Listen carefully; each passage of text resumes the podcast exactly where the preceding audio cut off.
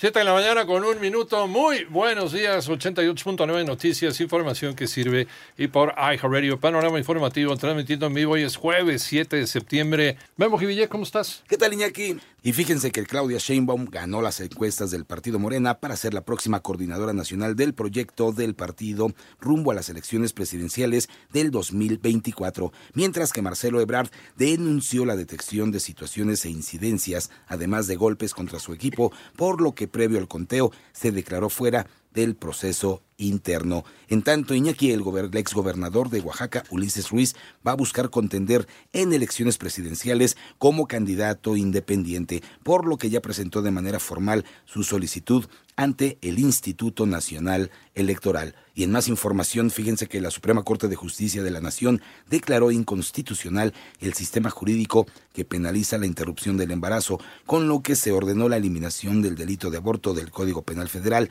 para que todas las personas con capacidad de gestar puedan acceder a servicios de aborto en cualquier institución federal de salud, además de que el personal médico no podrá ser criminalizado por brindar este servicio. Y por otra parte, Uriel Carmón, el fiscal de Morelos, fue vinculado a proceso por su presunta responsabilidad en el delito de encubrimiento por favorecimiento y el segundo cargo que se le imputa por el feminicidio de la joven Adriana Fernández. Y además, esta mañana, el Instituto Nacional de Transparencia, Acceso a la Información y Protección de Datos Personales pidió a la Secretaría de Gobernación informar el monto destinado al mecanismo de protección de personas defensoras de derechos humanos y periodistas, las personas que se incorporaron a esta en el último, los últimos cinco años, así como el número de recomendaciones emitidas por la Comisión Nacional de los y estas son las prioridades a considerar en el paquete económico del 2024. Escuchemos a Marinés Camacho.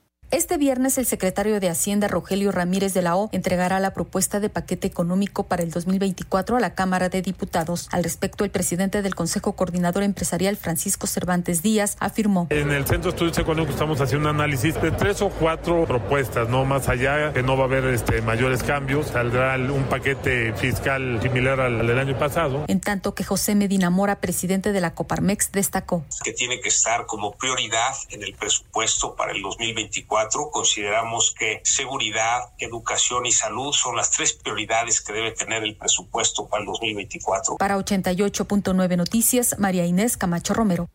Y en más información buscarán en el Senado de la República cambios en las condiciones laborales del personal médico que trabaja en consultorios de farmacias.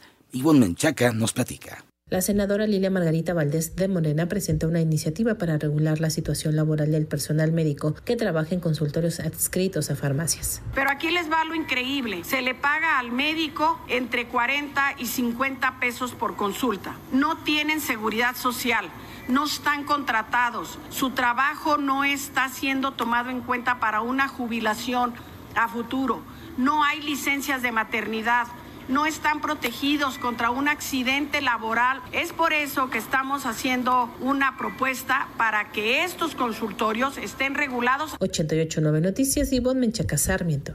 Y en noticias internacionales, el director general de la Organización Mundial de la Salud, Tedros Adhanom, dio a conocer que se mantienen en observación las tendencias preocupantes de casos de COVID-19 antes de la temporada de invierno, por lo que ya se vigilan las variantes Eje 5 y BA 286. Por otro lado, un sismo de magnitud 6.3 se registró la noche del miércoles en Chile con epicentro localizado a 11 kilómetros al sureste de Tongoy, en la región de Coquimbo, según datos del Centro Sismológico Nacional de la Universidad de Chile. Las autoridades reportaron que no se generó ningún tsunami, aunque sí se han desarrollado varias réplicas. En más información, luego de la intervención del presidente Joe Biden, un juez federal de los Estados Unidos ordenó al gobernador de Texas, Greg Abbott, retirar antes del 15 de septiembre las boyas, estructuras u otros bloqueos instalados en el río Bravo y prohibió la instalación de otros similares. También fíjense que en Japón pues lanzó este jueves un cohete con un módulo de alunizaje, el cual podría ser el primero del país en colocarse con éxito sobre la superficie del satélite terrestre, según mostraron las imágenes, la retransmisión en directo de la Agencia Espacial Nipona. Panorama informativo.